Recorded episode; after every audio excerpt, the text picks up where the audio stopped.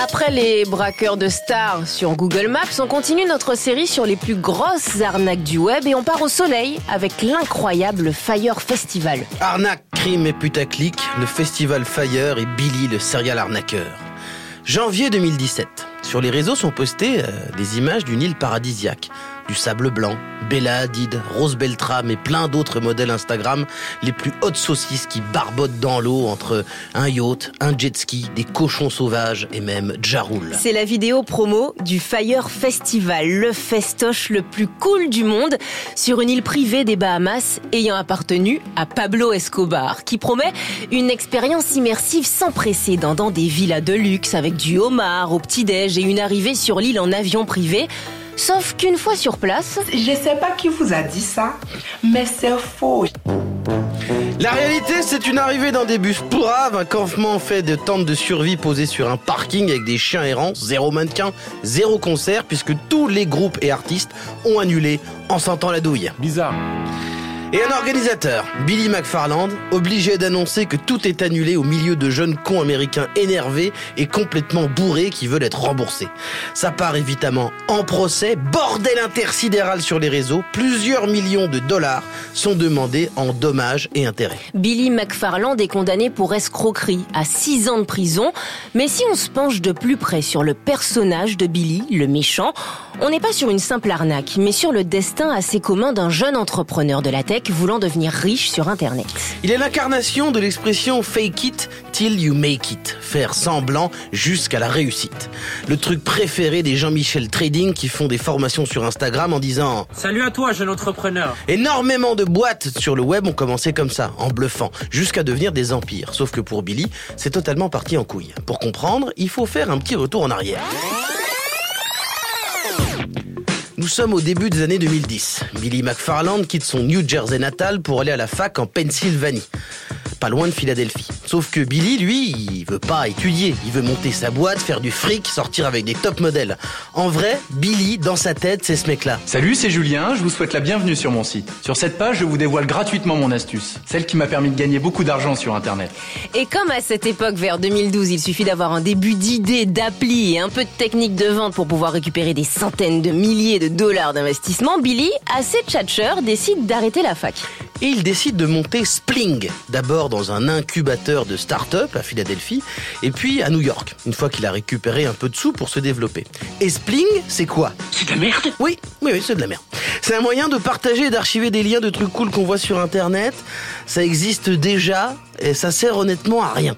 Mais il y a plein de mots-clés qui font cool et ça a permis à Billy de lever pas mal de cash, avec lequel il embauche des gens, un peu, et il sort beaucoup. Il fait la fête, va dans des restos hors de prix. Et Spling, bah c'est vite fini. Et c'est au restaurant qu'il a l'idée de son deuxième grand projet. Au moment de payer l'addition, nous sommes en 2014. Ouais, parce que Billy, il rêve d'un truc. Avoir une black card. La carte de crédit métallique noire qui autorise à claquer tes dollars comme si t'étais l'émir du Qatar. Mais il n'a pas les moyens. Alors il prend sa carte bleue, il la regarde bien, il réfléchit. Il comprend que, en fait, ce qui compte, c'est pas la puce, c'est la bande magnétique à l'arrière. Celle qui permet de swiper pour payer, euh, souvent aux États-Unis. Il trouve un moyen de la décoller sans l'abîmer en contactant une boîte en Chine. Et il va la coller, cette carte, cette bande magnétique, sur une fausse carte métallique noire. Et c'est là qu'il a l'idée. Il va inventer une banque en ligne qui propose une black card pour les jeunes cons comme lui et il va l'appeler Magnesis. Ça ressemble à Mania, Magnétique, Matrix, ça fait classe, c'est futuriste. Bien sûr, Billy n'a ni les fonds ni les compétences pour créer une banque. Il crée une communauté autour de son concept de carte avec un site internet sur lequel il faut s'inscrire et attendre d'être accepté.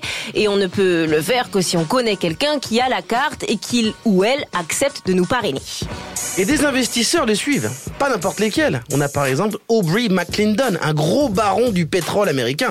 Et Billy ramasse quelques millions pour commencer son aventure. Magnicis devient une sorte de club privé, 400 dollars de l'entrée, 250 pour avoir la carte bleue à l'année. La promesse, c'est des accès exclusifs dans des clubs, des concerts, des restaurants cool et des événements dans ce qu'il appelle la maison. Un hôtel particulier en plein Manhattan dans lequel des fêtes hyper sélectes sont censées être organisées avec des stars. Billy passe à la télé et est interviewé par le New York Times et sort dans les fêtes les plus prisées sur des tapis rouges avec Rick Ross, des joueurs de NBA, des actrices et des mannequins. Et il faut croire que ces espèces d'opérations marketing et ben ça marche. Mais la réalité, c'est que Magnicis a fait beaucoup parler, mais n'a que 500 pauvres clients qui font des soirées beer pong, euh, au mieux parfois avec un showcase privé de Jaroul, qui à l'époque sort de prison pour fraude fiscale et qui est prêt à chanter à un anif pour 500 dollars. Et, et les accès exclusifs, bon, c'est juste encore une carotte. Billy promet des tickets VIP pour des shows à des tarifs exorbitants en pré-vente. On parle par exemple de 2500 dollars pour avoir deux billets pour, euh, par exemple, la, comédie musicale Hamilton, phénomène aux États-Unis.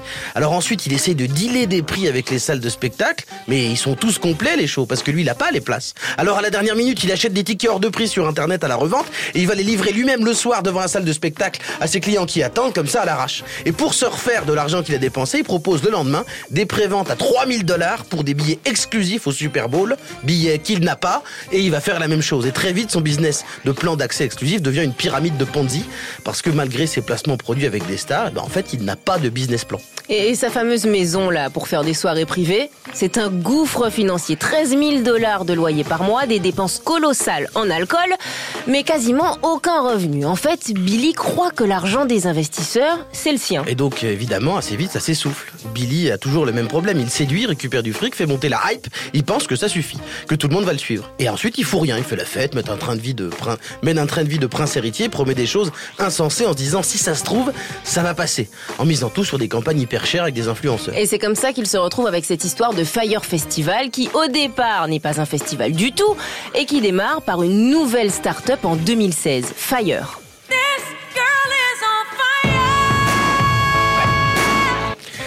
Mais euh, après sa fausse black card toute pourrie, Billy a miraculeusement toujours la confiance des financiers, notamment euh, une femme, Carola Jane, qui croit en lui. Et il arrive à convaincre le fameux Jarul de le suivre dans une nouvelle aventure, l'appli Fire. Le principe, si les réseaux sociaux te donnent l'impression de mieux connaître les célébrités et de pouvoir leur parler, avec Fire, tu peux les payer pour venir à tes soirées privées. Anniversaire, bar mitzvah, peu importe. Billy reçoit quelques millions, il a une vraie équipe de développeurs informatiques et un site est mis en ligne avec des photos des gens qu'on peut booker simple, il y a tout le monde. Tout le monde. C'est évidemment bidon, puisqu'à aucun moment on peut croire que Bookie Drake, en un clic sur son portable, euh, va le faire venir deux heures après à ton anif. Le seul qu'on peut vraiment avoir, évidemment, c'est Jarul, qui est toujours prêt à faire un billet. Alors Billy, il se dit, euh, pour le lancement euh, mondial de son appli, il faut voir plus grand, il faut faire parler de Fire, il propose de faire un festival aux Bahamas, le nouveau Coachella, et si ça marche, ce sera le meilleur coup de pub du monde pour son appli. Bien sûr, il se donne à peine 4 mois pour faire ça, ce qui est suicidaire, et la majorité du budget est dépensé pour faire la vidéo promo avec les modèles Instagram et une équipe de tournage professionnelle. Et ça donne le résultat catastrophique qu'on connaît. Ce qu'on remarque avec cette histoire, c'est que Billy McFarland n'est pas un simple escroc, c'est pas l'arnaqueur de Tinder. Sinon, il aurait volé l'argent et il serait juste parti et se serait fait oublier. Billy a juste cru qu'il pourrait devenir multimillionnaire en se contentant de faire 4 posts Instagram et de s'afficher avec des influenceurs. Et le pire dans tout ça, c'est qu'il a failli réussir. Si on regarde son parcours, on se rend compte que c'est quasiment le même que celui de beaucoup de gens dans la Silicon Valley. Les créateurs euh, d'Uber, de Snapchat, de Vine ont mis plusieurs années à vivre sur des investissements sans jamais gagner d'argent et en promettant qu'ils le feraient par la suite. Sauf que normalement, le principe c'est qu'on lève des millions et ensuite on se met à travailler d'arrache-pied. Et ensuite, fake it till you make it. Tu fais semblant jusqu'à la réussite. Malheureusement, Billy, lui, la seule chose qu'il savait faire, c'était semblant.